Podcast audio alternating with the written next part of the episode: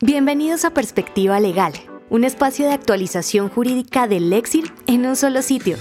Escucha el análisis jurídico y los puntos de vista de abogados expertos en las diferentes ramas del derecho. Latinoamérica, Colombia, Argentina, Chile, Perú y México. Bienvenidos a un nuevo podcast del Lexir, en Perspectiva Legal.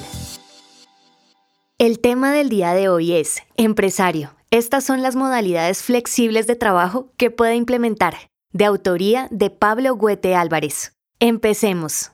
Ahora que nos encontramos en tiempos de reactivación económica, la competencia en el mercado laboral está siendo determinada por la flexibilidad que puedan ofrecer los empleadores. Actualmente, no solo un buen salario es sinónimo de retención de talento, y la calidad de vida de los empleados es cada día más importante en las decisiones laborales de estos. Por lo anterior, es importante que las empresas tengan conocimiento de las diferentes modalidades de trabajo que están habilitadas en Colombia, con el propósito de poder ofrecer la tan solicitada flexibilidad por los trabajadores de la actualidad. En primer lugar, encontramos el trabajo no presencial por hasta un día y medio a la semana. Esta modalidad permite al trabajador prestar servicios hasta un día y medio sin asistir presencialmente a la oficina y no genera nuevas obligaciones para el empleador.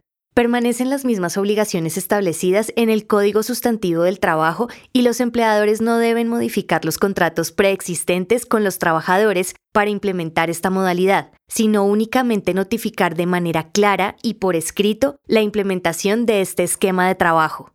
De otro lado se encuentra el teletrabajo, que en términos generales consiste en que la prestación del servicio se realice utilizando las tecnologías de la información y la comunicación, sin requerir que el trabajador se presente físicamente en un lugar específico de trabajo. Es importante mencionar que existen tres tipos de teletrabajadores. Primero, autónomos. Utilizan su propio domicilio. Segundo, móviles. No tienen un lugar de trabajo establecido. Y tercero, suplementarios. Laboran dos o tres días a la semana en su casa y el resto del tiempo en la oficina. Este esquema de trabajo está regulado por la Ley 1221 de 2008 y el Decreto 1227 de 2022. Es necesario que las partes suscriban otros CIES a los contratos de trabajo vigentes al momento de implementar esta modalidad. El tercer esquema que podrán plantear los empresarios es el trabajo en casa, regulado en la Ley 2088 de 2020 y el Decreto 649 de 2022. Esta modalidad es diferente al teletrabajo y permite al trabajador prestar transitoriamente servicios remotos por fuera del lugar habitual de trabajo, en circunstancias ocasionales y excepcionales que impidan que el trabajador realice funciones de manera presencial y puede pactarse únicamente por tres meses prorrogables una única vez por un término igual, es decir, seis meses. El trabajo en casa puede implementarse con el modelo de alternancia, es decir, que los trabajadores asistan presencialmente a las instalaciones del empleador y otros días presten los servicios desde su casa. Finalmente, los empleadores pueden poner en práctica el trabajo remoto, regulado en la Ley 2121 de 2021 y el Decreto 555 de 2022.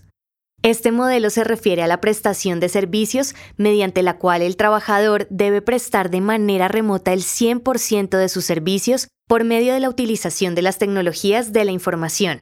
En este esquema, el empleador y el trabajador no interactúan físicamente a lo largo de la vinculación contractual y el contrato puede perfeccionarse mediante firma electrónica.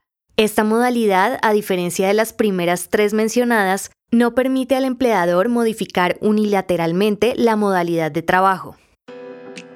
Pablo Huete Álvarez es asociado del equipo laboral de Filippi Prieto Carrizosa Ferrero DU y Uría. Su ejercicio profesional se centra en la asesoría a compañías en temas laborales, de seguridad social, para fiscales y migratorios y en la elaboración y revisión de documentos laborales. Agradecemos por habernos acompañado en esta oportunidad. Los invitamos a que nos sigan en nuestras redes sociales y escuchen semanalmente los temas jurídicos más sonados y discutidos por los mejores abogados de Latinoamérica y el mundo. Perspectiva Legal del Exir, una marca de Legal Solutions Group Colombia.